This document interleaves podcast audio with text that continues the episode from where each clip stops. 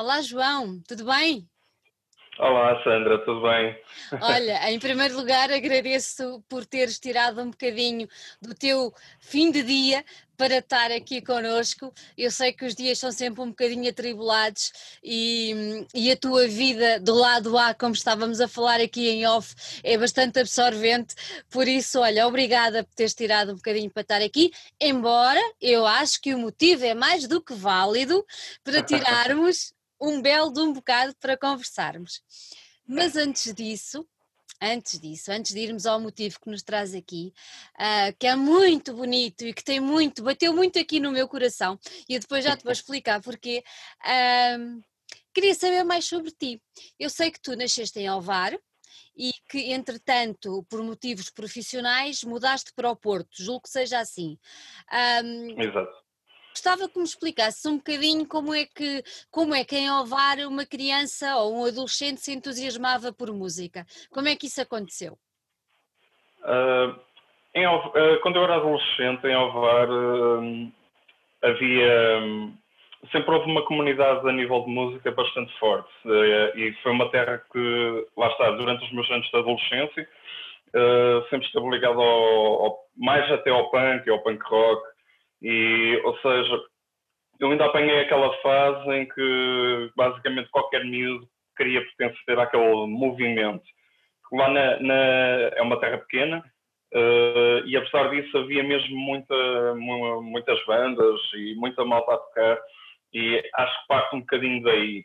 Embora, pronto, comecei quase como todos, já aprendi guitarra e essas coisas, depois comecei a interessar mais para o lado da produção Aí já quando, já quando me tornei um jovem adulto, uhum. assim, acho que é mais isso, uhum. e já completamente desligado do, do, do, movimento punk, apesar de conviver com, ainda hoje, quando posso, ainda convivo com alguma malta. Uh, as coisas, entretanto, com o passar dos anos, novas gerações morreram um bocadinho nesse sentido, infelizmente. Uh, mas pronto. Depois, como me interessei pela parte da produção, Uh, estive a estar em Lisboa e só para aprofundar esses conhecimentos e um, acabei por, por abrir um estúdio de gravação em Ovar, uh, onde tra trabalhei lá durante oito anos e gravei praticamente toda a gente lá da terra e um bocado uhum. acabou por crescer naturalmente e gravei malta de todo o país também. Uh, pronto, entretanto, por uma questão de decisão pessoal, decidi abandonar a parte da produção uh, de uma forma profissional e agora faço só para mim. Olha, nessa altura quando quando estavas quando a descobrir a, a, música e o que é que e, e, que caminhos é que tu querias seguir, não é? Falas aí do punk e tudo mais. Foi nessa altura que começaste a meter-te em bandas ou, ou isso uh, foi foi posteriormente? Uh, Assim, mais a sério foi posterior. Obviamente nós juntávamos todos, sempre, ah, queremos, toda a gente queria ter uma banda e era cool, era é? fazer barulho. Era, era fixe e era, era fazer barulho, basicamente. Uh, só mais tarde, lá está, quando comecei a ter uma, digamos, uma consciência mais real uh, da um, como é que as coisas funcionam, não propriamente a nível de mercado, mas uhum. de, um, a nível de dinâmica de circuito underground. Uh, só a partir daí é que comecei mesmo a dedicar mais a sério à questão da à, música no geral. Uhum. Olha, tu lembras-te, eu gosto muito de fazer esta pergunta que eu sou muito curiosa. Lembras-te de qual foi o teu primeiro disco e depois qual foi o teu primeiro concerto? É, primeiro disco. Eu acho que não me lembro qual foi o primeiro disco. Então qual foi assim aquele que mais te marcou nessa altura? Provavelmente uh, é, assim, o que mais me marcou, tipo assim, o primeiro disco deve ter sido Pai Offspring ou assim, uma coisa do género, Bate ou certo. algo nessa onda.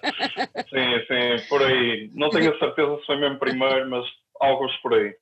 Uh, mas aquilo que, uh, o, primeiro disco que eu ouvi que, que bateu mesmo a sério e que, e que definiu um bocado o meu percurso, uh, embora pode não ter, pode não estar diretamente relacionado com os estilos que, em, em, que já trabalhei, mas que o, o, cunho e o input que aquilo me deu continua sempre presente, provavelmente foi, foi Deftones. E porque já misturava aquela irreverência toda, mais metal, mas ao mesmo tempo era rock. E, mas tinha o, de todas as bandas que, que eu ouvia na altura e, e, os meus colegas também, era mais ambiental, tipo, tinha mais atmosfera e mais feeling também, por assim dizer. Ainda gostas? E, Ainda gostas deles?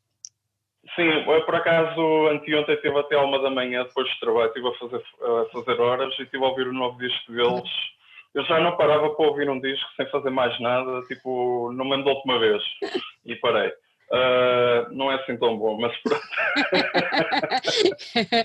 Olha, as novas gerações que vão conhecê-los agora é irem lá atrás, não é? É sempre assim. Sim, sim. É assim, a crítica tem sido excelente, aquilo que eu tenho visto, e ainda bem. Eu é que pronto, se calhar, claro. se calhar já estou à procura de outras coisas. Exatamente, é natural, não é? Nós crescemos, evoluímos, claro. procuramos outras coisas. Olha, e concertos? Vocês estavas a dizer há pouco que pronto, toda a gente queria ter a sua banda e tal, fazer barulho, mas assim a primeira vez que tu foste a um concerto que tivesses olhado e percebesses do género, é pá, eu gostava de fazer aquilo, gostava de agarrar numa guitarra e estar ali em cima. Lembras-te? uh, Deixa-me pensar, provavelmente. Deve ter sido alguma coisa muito pesada, de certeza. uh, não sei, sei lá. É assim, numa. O primeiro, não tem, por acaso não é nada pesado, mas o primeiro grande, grande, grande concerto que eu vi, acho que foi de Depeche Mode. Oh, wow. e, e, acho que foi, foi uma experiência, yeah. lá está, foi dos poucos que eles não cancelaram ao longo dos anos cá em Portugal. E acho que foi, foi incrível, tipo, uh, não só por ser uma mega produção, ok?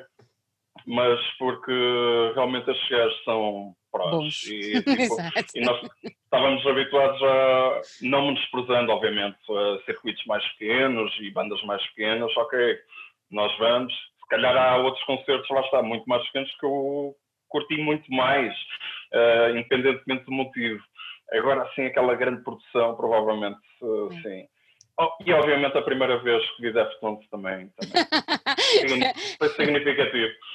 Uh, Olha, eles foram aquilo, foram, foram aquilo que esperavas, quando a primeira vez, às vezes temos essa sensação quando, quando pá, aquela banda que queremos muito ver e depois chega a palco e vemos, ok, é isto, que, tiveste, tiveste a confirmação de que, de que gostavas mesmo, não, sim, te, não te desiludiram? A primeira vez que os vi, sim, tal e qual. Eh, não me desiludiram minimamente, mas lá está, nós também somos mais novos, somos claro. mais facilmente impressionáveis. uh, Agora, porque lá está, depois da segunda vez que os vi, ah, ok, foi bom, bom é pronto, ok. Às vezes mais vale ver só uma vez e não voltar a repetir, não é? Ficamos sempre com é aquela. É verdade, é verdade. Concordo, não, foi bom. Concordo assim, há, bandas, há, há, muitas bandas que, que revi e tipo, o que é que eu estou aqui a fazer? Tipo, ok, que é natural.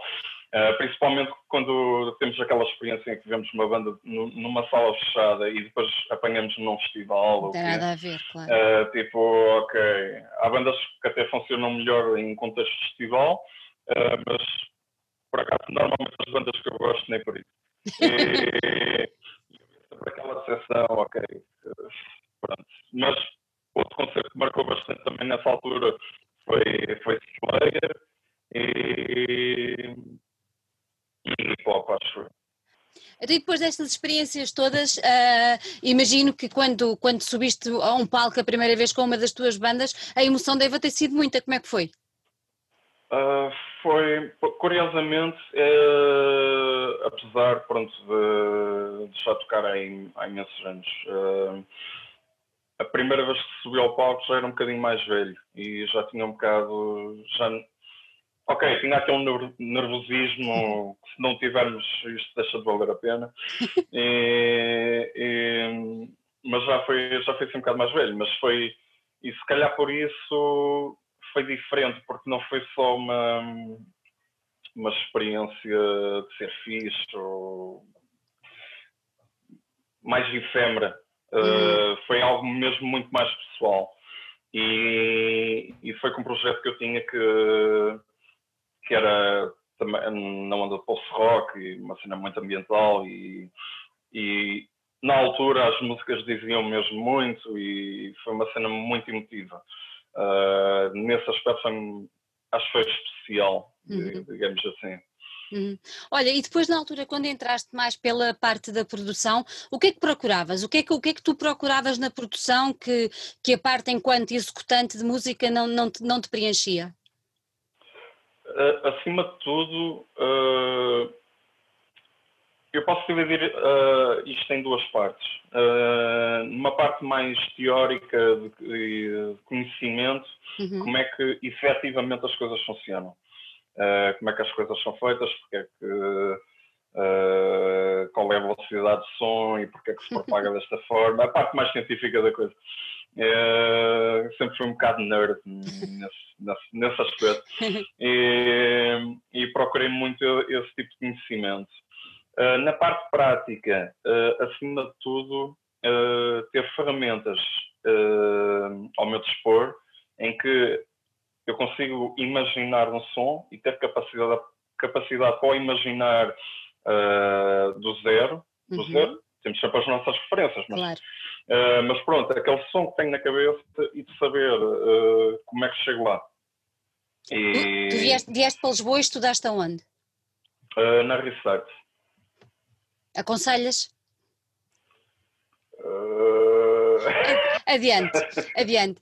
Olha, depois quando, quando acabaste, quando acabaste o, o, o curso e voltaste logo para o Ovar ou ainda estiveste cá algum tempo mais? Uh, não, voltei logo uh, para o Ovar porque eu na altura trabalhava como holding e, ou seja, andava sempre para trás e para, para a frente o país inteiro e estava sediado em Ovar, mas basicamente durante dois anos da minha vida, pouco tempo parei em Elvar, que andava sempre na estrada. E, e... gostaste dessa experiência de roadie? Uh, no início, no início gostei, mas uh, a estrutura onde estava inserido não funcionava muito bem. O, o que por um lado até foi bom, porque deu-me traquejo. Pois. Uh, o, aprendi a fazer muitas omeletes sem ovos uhum. e, e, isso deu-me deu uma experiência necessária em, em estrada, uh, até depois quando me tornei mesmo técnico de, técnico de som, uh, os, primeiros, os primeiros concertos que fiz como técnico principal e até mesmo como técnico de palco, também fiz algumas vezes, acabou, acabaram por ser muito mais fáceis, já sabia como é que as coisas funcionavam, sabia estar num no espaço e ocupar o meu espaço, uh, que é uma coisa que muitas vezes as pessoas não pensam, principalmente quando se está a começar, e uh, há muita gente uh, que trabalha na parte técnica uhum. que não sabe ocupar o espaço do palco. E há todo um protocolo e um seguimento lógico de coisas e de funções que têm que ser respeitadas, senão as coisas não funcionam bem. E essa experiência como Rose deu-me deu essa escola toda uh, mais do que não sei quantos anos a estudar. Não, tipo. Aliás, tanto é que eu, quando aceitei o trabalho, não precisava propriamente de, de fazer. Eu simplesmente quis fazer, que é para aprender. E nesse aspecto foi uma experiência muito valiosa. Achas importante, não é? Ter essa parte teórica da, da escola, mas a parte prática é, é, muito, é muito importante, não é? Sem dúvida, sem dúvida. Uh, até, mesmo, mesmo em noutras áreas, uh, como sabes, eu agora trabalho numa área completamente distinta, não tem nada a ver com música. Mesmo nessas, uh, noutra, em qualquer área, eu acho fundamental uma pessoa, independentemente do cargo ou da função que desempenha, saber fazer um bocadinho tudo dentro daquela estrutura. Exatamente. Ou seja, por uma questão de perceber qual é o trabalho dos outros e como é que é fazer o trabalho dos outros, acaba por dar um, muitas vezes dá um respeito muito maior em relação a pessoas que são muitas vezes menos pesadas. Eh, eu na minha empresa faço tudo. Eu tanto estou na gestão, como já trabalhei na parte de marketing, na produção, já varri, já varri o chão, lavei, uh, tudo mesmo, literalmente tudo. E, e, o pessoal que trabalha comigo, eu acho importantíssimo também ter essas experiências todas. E, e na parte técnica de espetáculo, acho isso ainda mais fundamental. Acho Obviamente não vamos pôr uma pessoa sem experiência a fazer som, o som diferente, mas, mas dar a entender como é que as coisas são feitas, explicar e, acima de tudo, uh, tive a sorte de conhecer muitos técnicos uh, cinco estrelas e, no geral, não tenho há sempre uma exceção ou outra, como é, como é normal, mas uh, no geral não tenho nada que apontar nesse sentido. E eu sempre fui muito curioso e perguntava como é que se faz isto. E nunca, uh, nunca se puseram de parte para me explicar como é que as coisas são feitas. E, e, esse tipo de experiência é ótimo. E, e é, não temos isso na escola. Pois não, pois não, pois não. Portanto, Olha, e depois, e, depois, e depois o que é que te levou? Tu, imagino que tu andaste na estrada durante esse tempo e o estúdio apareceu depois. Uh, durante esse tempo, no, hum. no, pouquinho tempo livre que tinha, quando estava, quando estava em Ovar, comecei a construir o, o meu estúdio. Ah. Uh, basicamente também eu não sabia trabalhar em pelador, mas aprendi. E teve que ser. E eu quando não sei fazer uma coisa tento aprender. Obviamente que há coisas que é melhor deixar para quem sabe, é verdade. Uh, mas aprender um bocadinho também não faz mal. Não faz mal, exatamente. E, é, e, durante dois anos, muito lentamente, fui construindo, uh, na altura com muita, muita ajuda do meu pai. E basicamente nós dois erguemos aquilo tudo e, e pronto, e trabalhei lá oito anos depois disso. E gostaste, imagino eu. Uh, gostei muito de alguma, alguns aspectos, outros nem por isso.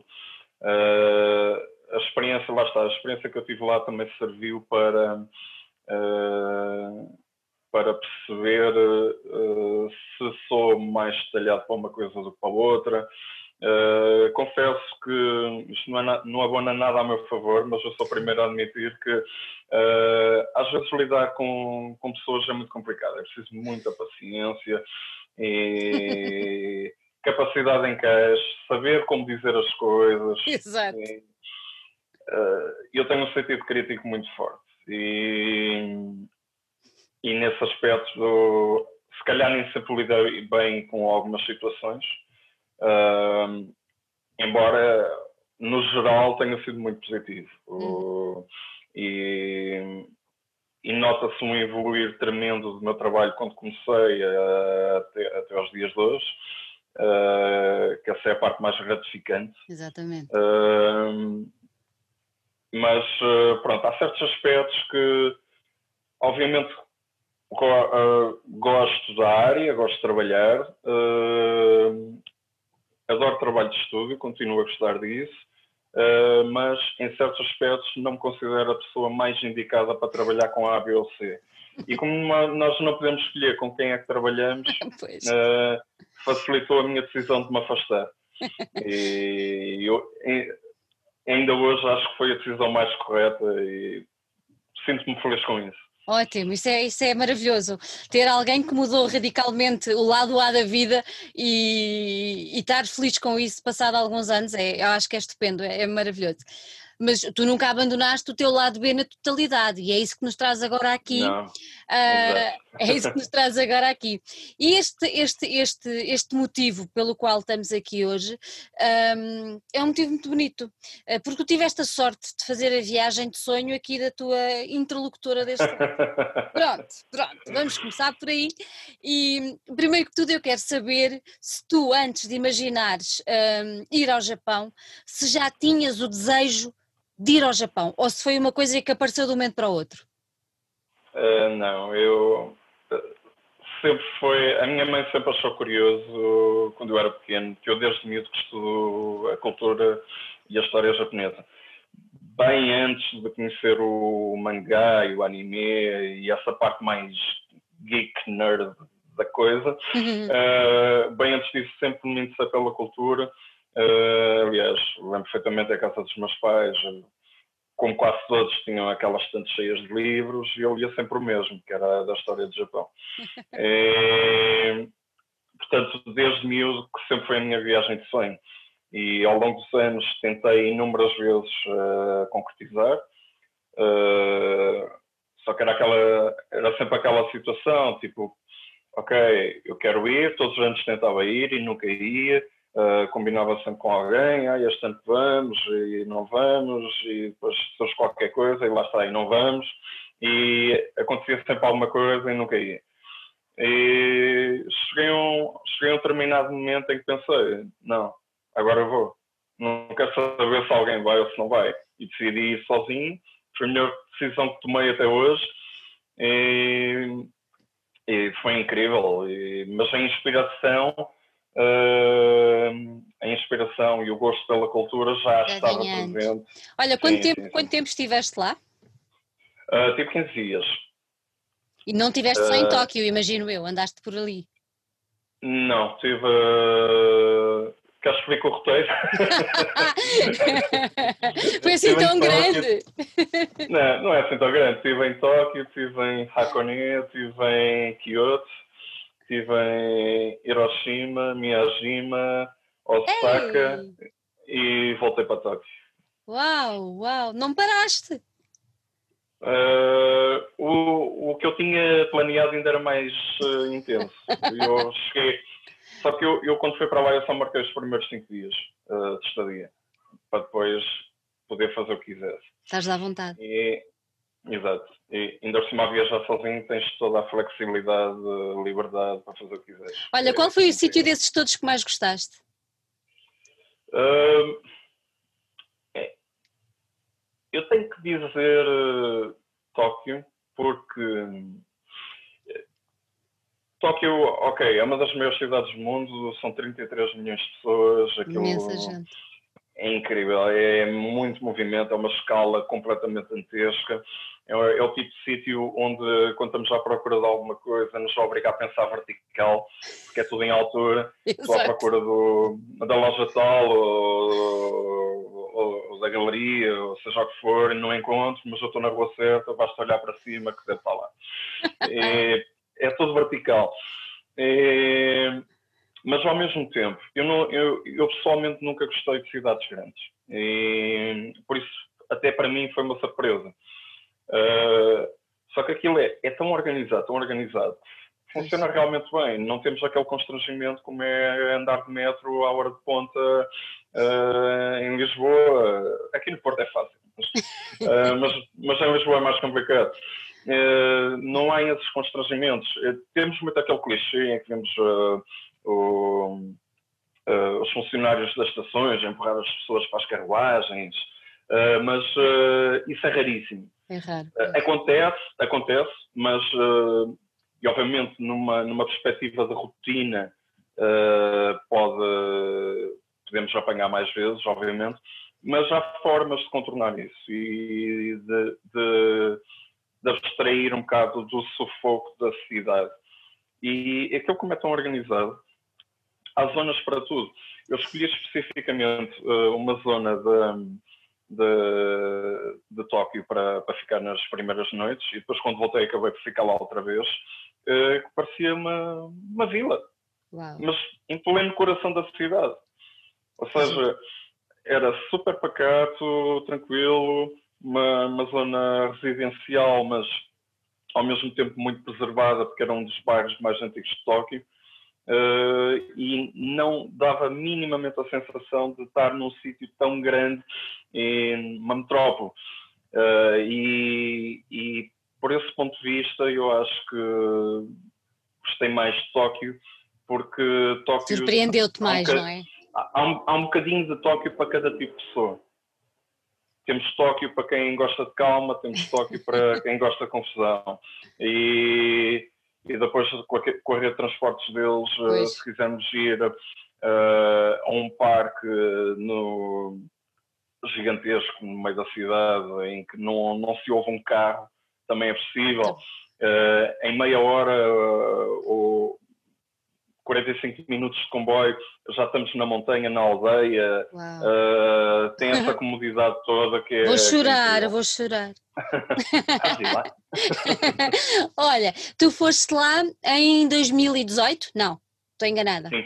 2018. 2018. 2018. E agora, o, o projeto que tu, que tu lançaste agora, um, passado dois anos, era alguma coisa que já começou a, a formar-se na tua cabeça ainda lá, ou só quando chegaste cá é que pensaste que querias fazer alguma coisa com aquela inspiração que trouxeste de, do país do sol nascente? Eu já tinha, eu já tinha intenção, uh, já tinha a ideia de fazer, e isto só não sei o mais cedo porque não tive tempo, basicamente. É, tempo, tempo barra prioridades. Nós muitas vezes temos tempo, mas arranjamos desculpas. E, e, é mesmo assim que as coisas funcionam. Uh, e só este ano, lá está, durante, durante o lockdown, basicamente tive mais de mês e meio sem sair de casa. Uh, eu, ok, é a hora certa para fazer isto. E, mas eu quando fui lá em 2018 já tinha, já tinha essa intenção. Tanto é que uh, aquelas imagens que aparecem no vídeo da, da Hanami uh, foram todas filmadas por mim. Uh, ou seja, eu no tempo em que andei por lá, sem contar com fotografias, não faço ideia, mas só vídeos, fiz mais de 700 vídeos. E, que deu origem ao, ao vídeo da, da Hanami. E, portanto, a intenção já existia. Muito bom. Tu sendo um homem ligado mais à, à, à, parte do rock, à parte mais, mais, mais roqueira, nesta altura com, com, com, com, este novo projeto e com este, com este disco, tu saíste da tua zona de conforto e entraste de cabeça num universo que eu acho que não estavas muito habituado, que é a eletrónica, ah, uma coisa mais ambiental. Como é que foi? Não era de todo o meu não era, universo. Não era, pois não, pois. não, não, não. Aliás, uma da, até quando escrevi, o, quando escrevi o press release, uma das coisas mais difíceis foi a parte de, em que temos que pôr umas influências ou, yeah. ou sound, sound, sound like, assim uma coisa. Eh, eu não sei, eu não ouço nada disto. com algumas exceções, ok, as coloquei lá, ouço com regularidade, mas também mas nunca foi, nunca foi algo que, que tivesse ligado muito. Isto partiu de, um, de dois princípios. Hum. O primeiro, uh, eu quando tocava e toco uh, post-rock, uh, ou seja, daquelas pessoas com uma pedalboard gigantesca e não sei quantos mil pedais, mais os estão na, na gaveta e experimenta sempre à procura de sons diferentes, texturas. E eu acho que, que, a evolução natural disso é passar para os sintetizadores. Uh, seja, achaste, natura vezes, achaste uma evolução natural? Não, completamente não... natural. Sim. Uh, obviamente que eu já tinha algumas ferramentas, lá está, Isso. pela parte profissional da, da produção. Exato. Uh, mas para mim foi completamente natural. E há uma data de tanto tanto acho isso que pronto, comecei a seguir uma data de canais no YouTube e a procurar como é que se faz isto, como é que se faz aquilo, o que é que estes gajos usam uhum. e, e, descobri uma quantidade muito significativa de músicos de, de, de eletrónica uh, mais ambiente uh, que tiveram um percurso semelhante ao meu, em que eram guitarristas, post-rock, uh, aquela cena ambiental toda e de uma evolução natural passaram para os sintetizadores. E foi mesmo isso que aconteceu comigo. Oh João, mas olha uh, lá, olha lá, olhando para o Japão e olhando para, para, para aquele ambiente todo, o post-rock calhava ali também muito bem. Uh, sim, é verdade. Mas. Uh, tu quiseste foi pôr à prova. Tudo aquilo que eu faço a partir de dado momento, eu tenho que. Qualquer projeto novo que eu faça, tenho que aprender algo com isso. E eu ali, sim, quis sair completamente da, da minha zona de conforto. Uh, o álbum, o EP não tem qualquer uh, guitarra uh, e foi propositado. Eu decidi mesmo, antes de o fazer, isto não vai levar qualquer guitarra. E há partes que até dava perfeitamente para, para incorporar e até podia samplar. Uh, pronto, dá para fazer mesmo muita coisa. Mas eu decidi mesmo, não, quero cortar com tudo aquilo que eu fiz para trás e quero fazer algo completamente diferente. E, mas eu sempre fui um bocado assim, em, em tudo aquilo que me proponho, tenho que aprender algo realmente novo. Uh, sou daquelas pessoas que têm mesmo uma sede enorme de conhecimento. conhecimento. E, e quando comecei a estudar síntese uh, a sério, realmente saber o que é que as voltagens fazem e transformar ondas, modulações, e quando comecei a aprender isso a sério, a ver como é que as coisas funcionavam no campo físico, uhum. uh, ainda me deu mais motivação para, para ir por esse caminho. É, acho e o próximo trabalho que eu fizer vai ter uma abordagem semelhante. Uh, eu já tenho umas ideias, mas. Uh, Na eletrónica mas, ainda? Mas... Continuamos com os sintetizadores ou vamos meter aí uma guitarra pelo meio? O próximo acho que vai continuar só com sintetizadores. Pronto. Acho. Agora fica à espera, vamos ficar depois é à espera da inspiração. Ou se calhar ainda tens que meter no avião e fazer mais uma viagem. Era bom, eu acho que ainda era suposto ter ido outra vez, só que Lá? o Covid não, não deixou. Sim. Ah. Já, eu já ia marcar a viagem no final de janeiro e eu, os números começam a aumentar. Pois na Ásia e eu, peraí, deixa-me esperar aqui umas semanas a ver o que é que isto vai dar. Exato, fizeste bem. E pronto, deu um lockdown, foi que deu. Deixa lá, agora apuras ainda vais com mais gosto para o ano ou para o outro, que isto há de melhorar. É, é. Olha, a Anami é uma, uma palavra que quer dizer uma coisa muito bonita, mas eu não quero dizer, eu quero que sejas tu a explicar a quem nos está a ouvir o que é, o que, é que quer dizer Anami. Anami uh, é literalmente o contemplação do desabrochar da flor de cerejeiro. Epá, é lindo. Como é que numa palavra eles fazem, não é? Uma coisa. Acaso, a, a, língua japonesa tem, tem muitas particularidades dessas. Eles têm inúmeras, inúmeras palavras que são só deles e, e traduzem-se em frases enormes uh, que explicam normalmente explicam algo muito mais filosófico, mais profundo, uh, yeah. não só não só sentimental, mas uh, de, tem uma capacidade de observação que nós, uh, no geral, não temos. Isso é muito... os poetas têm. Isso é muito engraçado ver nos filmes japoneses, porque tu tentas acompanhar aquilo que eles estão a dizer, que não se percebe nada, obviamente, mas percebes que há ali uma, uma diferença entre aquilo que eles falam, que é mais curto, e aquilo que vai aparecendo uh, a nível das legendas, não é? Acaba por ser uma coisa super interessante. É, uh, é, e a própria língua, lá está, foi construída, feita, criada dessa forma. Pois, exatamente. Uh, aliás, mais ou menos. O, o, no Japão usam três, uh, uh, não são alfabetos, são, são silabários. Uhum. Cada caractere representa uma sílaba. Uma sílaba. pronto. E os dois mesmo japoneses são básicos. São silábicos, mas traduzem-se como, como o nosso alfabeto. Uh, depois tem a parte ideológica que vem com o kanji, que tem origem na China, e aí já é aí que a língua se torna complicada. Mais complicada. Uh, é, são cerca de 6 mil caracteres. Chegaram os chineses, complicaram tudo. É, os japoneses é que foram lá buscar aquilo, por acaso. e, e, e, e aquele, pronto, é, é, torna-se complicado pelo número, número. De, por uma questão de número, não tanto pela, uh, pela fonética, como, é, como é natural que pensemos, porque a nível fonético é muito simples, só que depois, lá está, tem aquelas palavras uh, que significam coisas enormes. Enormes. Portanto, desse ponto de vista, se calhar a língua deles é mais simples, porque eles têm uma palavra para dizer aquilo que nós dizemos numa frase. Exatamente, exatamente. Ou em várias. Ou em várias.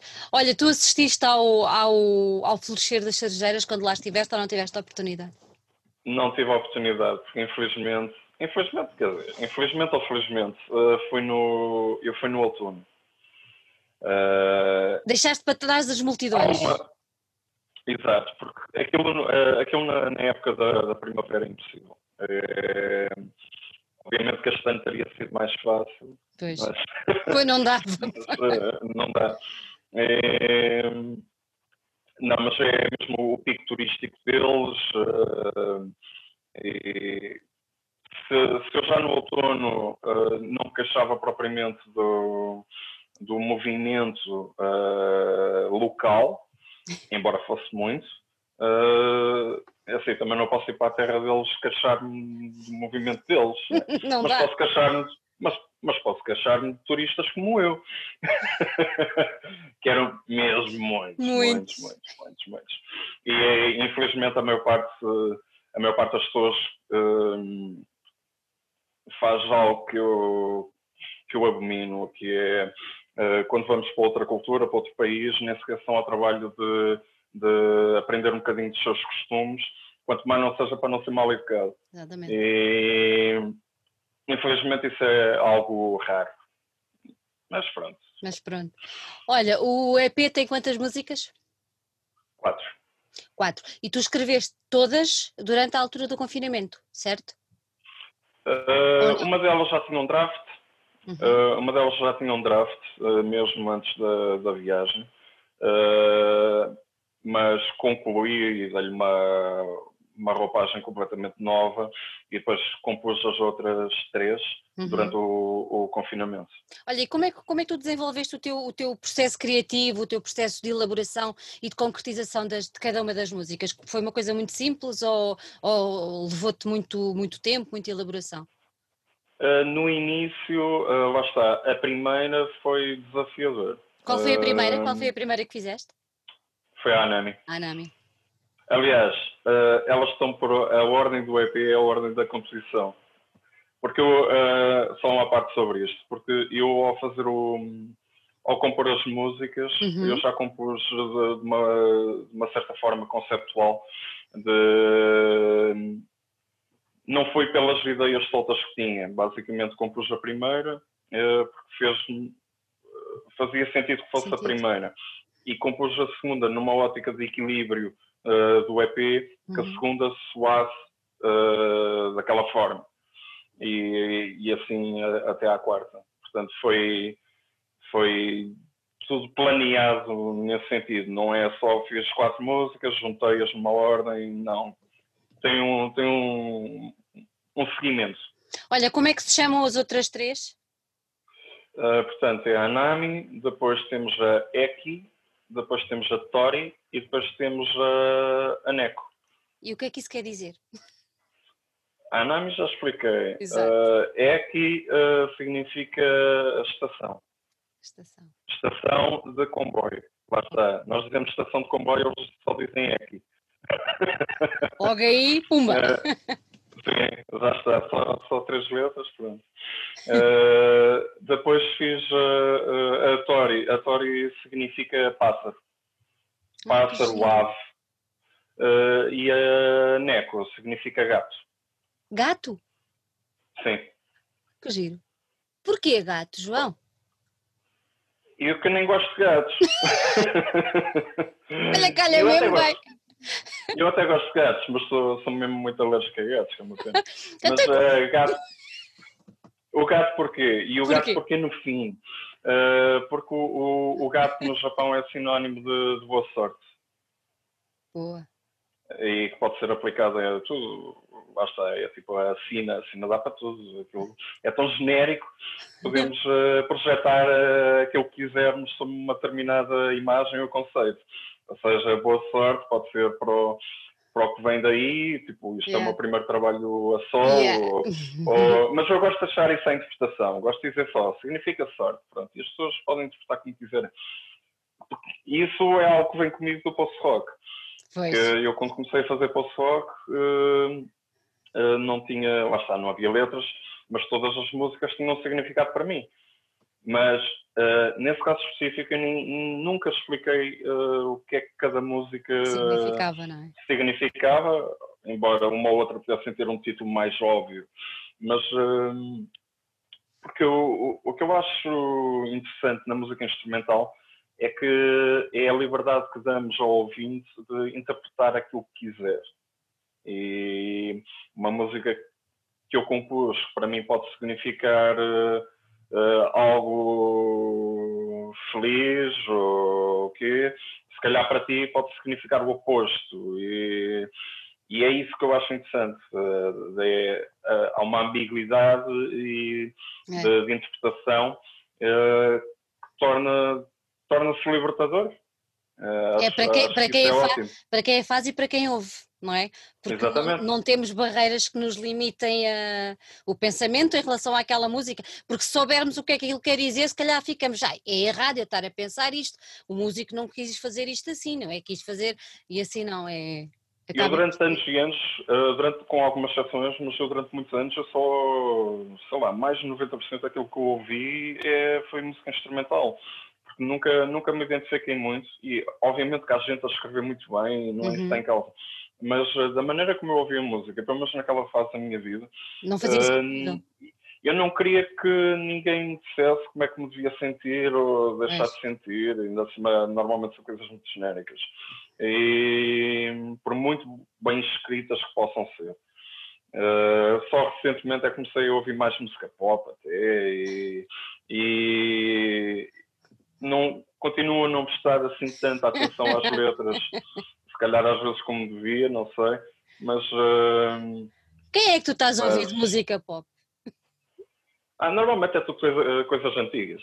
Ah, ok. Uh, tipo Britpops, tipo sou viciado em Jarvis Cocker. Pois. E... É o pop em bom. Sim, o pop em bom. Exatamente. Exatamente. Olha, tu, tu tinhas algum concerto marcado que tiveste que cancelar ou que adiar por causa da, desta situação? Uh, tinha, tinha, tinha um concerto marcado aqui no Porto, uhum. uh, só que era ao ar livre, infelizmente uh, choveu. Remarquei, remarquei para este fim de semana que vem e pelos vistos vem outra tempestade, portanto não vai acontecer outra vez, ainda bem que não anunciei. Olha, e qual, qual, quais são as tuas expectativas em levar este, este EP para cima do palco? Como é que vai acontecer? Uh, eu tenho dois formatos. Hum um que não está concluído, o outro que está. Lá está. O formato mais simples está concluído, em que, pronto, eu, eu todos os sons eh, que ouvimos no EP uh, eh, foram sintetizados por mim, foram uhum. sons que eu criei. Uh, eu usei uma data de sintetizadores uh, diferentes. só que por uma questão logística, samplei esses sintetizadores para um projeto só para tocar ao vivo. Uh, ou seja, posso levar um set minimal, muito uhum. pequenino, uhum. uh, em que a maior parte das pessoas se calhar vai achar que eu estou a fazer um DJ set. estou a tocar na mesma, mas pronto, se calhar não parece. Que é mesmo uma coisa muito portátil, funciona muito bem e, e dá para, para jogar dessa forma e, e desse modo também ter acesso uh, a mais sítios onde. Uhum onde, onde tocar. Uh, mas, a par disso, estou a preparar um set maior, uhum. em que tenho mais, uh, uh, tenho mais máquinas comigo. a nível do resultado final, não é assim tão diferente quanto isso, mas, pelo menos para mim, de certeza que me vai dar muito mais gozo a tocar. e tenho, tenho manipulação em tempo real de muitos mais sons, ou seja, uh, dá para criar muito mais varia variação. É mais desafiante, uh, não é? Esse, esse, formato. Sim, sim, sim, sim, sim. E ao mesmo tempo estou a trabalhar também numa, na parte multimédia do, ah. do, do, espetáculo. Uh, porque assim, de, só ao mesmo tempo é libertador, temos um set pequenino e podemos tocar em muitos sítios, uhum. porque é uhum. fácil de encaixar e quê. Uh, esse mesmo esse mesmo set é limitador em espaços maiores. Exatamente. Basicamente está uma pessoa ali num, num palco que é assim maiorzinho e está ali a mexer nos botõezinhos sem sair de sítio. Também não tem muita graça. E tu com 700 e... vídeos feitos no Japão tens mais do que material para fazer uma coisa... Exatamente. Agora estou a trabalhar nessa parte de pensar bem as coisas. Mas lá está, este ano, como também é um ano zero, também não estou com muita pressão uh, muita pressão so, sobre isso. É que é mesmo o ano zero. É, é, eu, na próxima passagem de ano vamos para 2020. Exatamente. E esperar que corra melhor. é mesmo. Olha, tu editaste, editaste o disco pela Regulator. Uh, como é que surgiu essa parceria? Vocês já, imagino que já se conheciam. Uh, como, é, como é que surgiu? Ou não se conheciam? Não, não conhecia. Ah, muito bom, muito bom. Eu então, não conhecia antes de mais, um muito obrigado ao João, pelo, ao João Baidinhos, por todo o apoio. uh, que tem sido incrível, foi mesmo excepcional. Uh, não o conhecia, uh, embora já fosse fã de, do trabalho dele. Claro. e tínhamos, lá está, eu, eu quando publico isto no, no Facebook, em abril, se não estou em erro, uhum. Pronto, houve uma aceitação enorme e que eu confesso pronto, estava à espera de algum feedback, também não vivo sozinho, mas uh, não estava à espera de tanto. yeah. e, e, e, através de um amigo em comum uh, que fez a ponte entre mim e o, e o João, uh, um grande abraço ao Pedro também. e, e, e partir daí, depois comecei a falar com o João e, e até chegarmos a, ao Anami em cassete pela Regulator. Exatamente, exatamente. Bom. Olha, a capa é uma fotografia tua? Uh, sim, a capa é uma fotografia minha.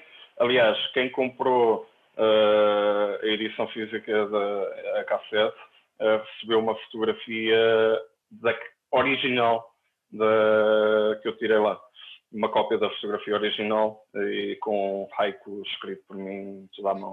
Muito bom. E... Tu, tu, tiveste a particularidade, primeiro, de ser cassete, não é? Acabaste de, acabámos de dizer agora, e metade, foram 50, pelo, pelo, que, eu, pelo que eu me recordo, uh, metade em branco e metade em rosa.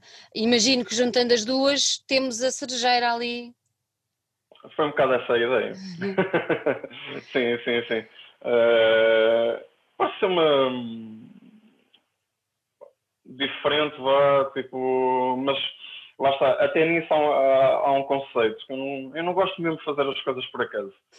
Uh, e até nisso há um, há um certo conceito uh, da própria edição e não queria deixar uh, à sorte, olha, saiu assim. olha, as, as, pessoas escolhi, as pessoas escolhiam a cor ou era aleatório? As pessoas escolhiam a cor.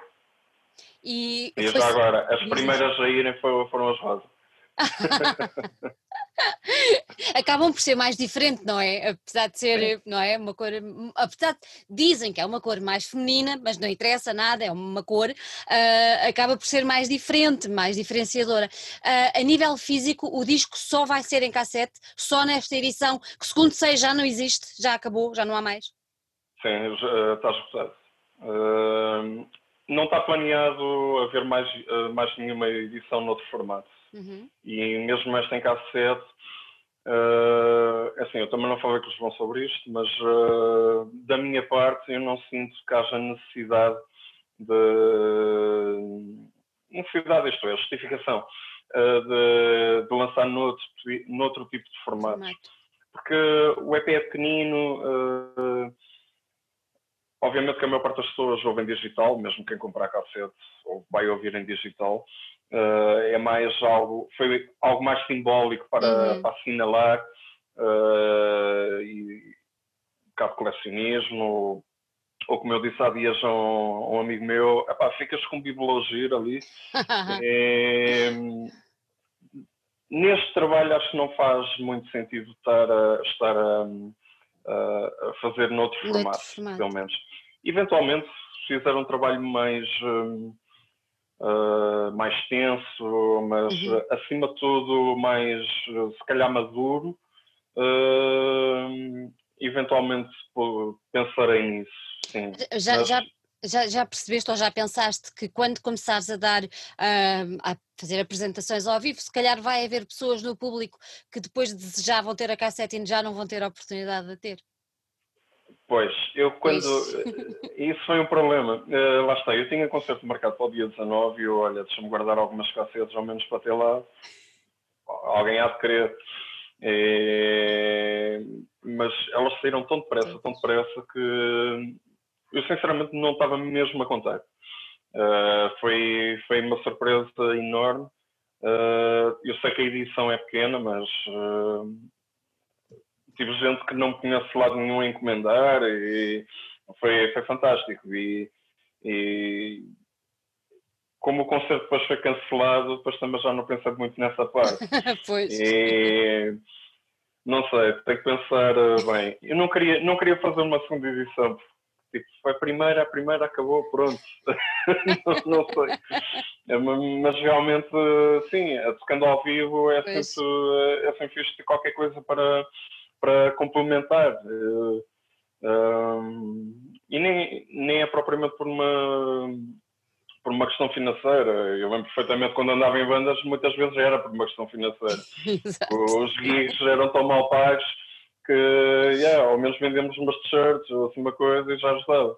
Uh, mas neste caso é mesmo por. Uh, lá está, é, é o Vivo Lobo. É o Então, em vez da t-shirt, tens a cassete, é merchandising na mesma? Pois, mas está esgotado, agora tem que fazer mais. Não sei. Não sei. Olha, João, antes de irmos embora, eu tenho de deixar aqui um desafio aos nossos, aos nossos convidados, uh, numa, numa, numa perspectiva de partilha uh, com quem nos ouve. Uh, apesar de nós já estarmos a partilhar uma coisa nova, que é, o, que, é o teu, que é o teu EP, e já é uma sugestão nossa para quem nos está a ouvir para ir ouvir uh, estas, estas tuas músicas, mas eu gostava que tu me deixasses uma sugestão de uma banda ou de um músico ou de uma canção, o que seja, uh, que tenhas descoberto nos últimos tempos e que achas que quem nos está a ouvir uh, devesse descobrir para ficar a conhecer. Hum. Ok. Lembrei-me de dois. Força? Pode ser dois. Pode. Uh, ok, já me lembrei de mais. Pronto. Uh, ok, vou resumir. Uh, eu, ultimamente, obviamente que isto, lá está, tem, tem muito a ver com, com aquilo que eu estou a fazer neste momento, não só da parte de ouvir música, mas também de procura de, de novos sons e uhum. timbres e como é que fazem isto e aquilo e, e tenho descoberto inúmeros uh, youtubers que têm álbuns uh, editados no Spotify, uh, e, em tudo que é streaming, claro. e tenho descoberto coisas maravilhosas, e mais até na onda da síntese modular, que eu, eu ando a estudar agora. mas temos o N Annie, que se escreve que é A-N-N-A-N-N-I-E,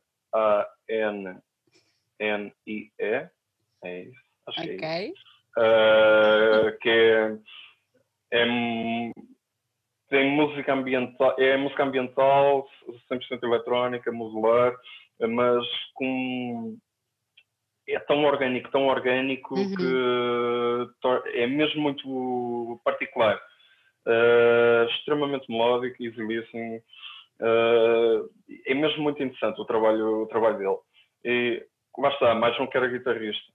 E, e, depois temos o R, uh, R uh, Benny, B-E-N-Y, que também é youtuber, mas também tem tudo no, no, no Spotify e, e, é um bocadinho mais dark uh, em relação a outros, uh, mas também bastante orgânico e às vezes ele é, esse artista é muitas vezes combinado, convidado para, para fazer soundtracks ah, ok. Uh, e tem um trabalho relativamente diverso, mas sempre muito característico. É, eu ouço qualquer peça dele pela primeira vez, sem olhos fechados, e sei que é ele. Sabes que é dele. E, é, é muito interessante mesmo. Olha, agora só para matar a curiosidade e antes mesmo de ir embora, uh, quando é que vamos poder ouvir mais músicas? Assim, eu no, no meu canal do YouTube tem lá coisas que ne... tem lá outras músicas, uh, pra, uh, sim, tudo gravado live, uh, mas com qualidade fixe, que não, não, estão no, não estão no EP. EP. Portanto, eu estou sempre, ultimamente, infelizmente não tenho tido agenda para isso, mas sempre que posso, meto lá música nova que estou a trabalhar e ideias que ando a explorar Uh, portanto, quem tiver interesse nessa parte pode, pode seguir o meu canal do YouTube, que vão sempre aparecer lá algumas coisas novas. Uh, o próximo trabalho, uh, não sei, mas já estou a planear, já comecei a fazer estudos. não sei se é algo que vai demorar Uh, muito ou pouco, não sei. é, é, difícil, porque eu estou. É, é, mesmo difícil uh, avançar com previsões neste sentido, pelo menos nesta fase em que me encontro, porque estou a experimentar mesmo coisas novas que nunca fiz. E, ou seja, e há muita coisa que eu vou experimentar que não resulta, outras que resultam, e, e depois de, de, aprender todas essas técnicas que para mim são novas, uh, aí sim entrar no modo de, de, composição e trabalhar mais, mais nesse sentido. Muito bem. Uh, mas posso adiantar que o meu, o, o meu objeto de estudo neste momento é mais uh, música generativa, tipo aqueles trabalhos que o Brian Eno fazia uh, nos anos 70, uh, algo por aí, Steve Wright, e, pronto. Já vai ficar tudo curioso e com as orelhas em pé à espera. Olha, João, muito obrigada por ter estado aqui connosco hoje. Gostei muito de falar contigo, gostei muito de descobrir mais sobre o Japão, uh, gostei muito de descobrir o que estava por trás do EP. O EP está muito bonito. Uh, os meus parabéns também pelo teu trabalho. E, e, olha, tudo bom. E vamos lá seguir o canal do YouTube, que é para ficarmos a par dessas novidades todas. Muito obrigado, Sandra. Obrigado pelo convite. Uh, gostei muito e pronto. E é sempre fixe poder falar sobre aquilo que fazemos. Nem mais. É, é isso é mesmo. É, sempre, é libertador. É isso mesmo. Um beijinho. Um beijinho, obrigado. Deus. Já está. A porta abriu-se também. A porta abriu-se, eu notei, eu notei. Eu pensei assim, eu estou a ver uma coisa a mexer lá atrás. É, foi aqui a porta. Não, mas não faz mal, uh... ficou assim muito levezinho, muito levezinho, ficou giro, ficou giro. Ficou assim com um ambiente. Olha, João, correu muito bem. Correu muito acho bem. Sim, eu gostei, gostei. Gostaste? Pronto. Não tenho, não tenho, muita prática nisto, mas acho que. Não, mas isto aqui é uma conversa entre amigos, uma coisa super descontraída, sem, sem problemas, que eu acho que. Ontem falava com, com a malta do, da Nariz Entupido, que é uma associação cultural uhum. cá de Lisboa. Pronto. E, e falei Falei com eles ontem e eles depois no final diziam: Epá, nós ainda tínhamos muito mais para falar, mas já estamos aqui tipo há uma hora e tal, e não sei o quê. E era, parece que estamos todos juntos. Não, é, acaba por ser assim, é uma coisa super descontraída para... e acho que assim é que tem graça, porque senão éramos iguais a outros todos. Sim, era igual a todos os outros, ficava, se calhar deste lado ficava desconfortável, desse também. Mais. É isso mesmo. Não, não. não, não, não. Assim, para, assim olha, para, descon, para, desconfortável já basta a minha vida do lado A. Por isso não, não quero. olha, João, um beijinho enorme. Olha, e tudo obrigado, bem. Olha, não me vou esquecer da outra parte. Está bem? Ah, quando quiseres. Está bem. Tá sim. bem. Então vá. Okay. Um beijinho grande. Obrigado. Beijinho, beijinho. Tá. Tchau.